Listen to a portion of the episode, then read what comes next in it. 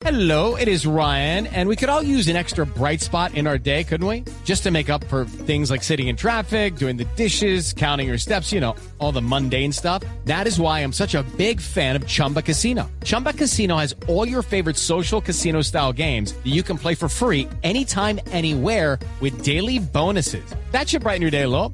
Actually, a lot. So sign up now at chumbacasino.com. That's chumbacasino.com. No purchase necessary. BGW. Void were prohibited by law. See terms and conditions. 18 plus. La Procuraduría General advirtió que un lote de vacunas contra el virus del papiloma humano que se aplicó en el municipio de Carmen de Bolívar no aparece en los registros oficiales del Ministerio de Salud. Paola Santofimio.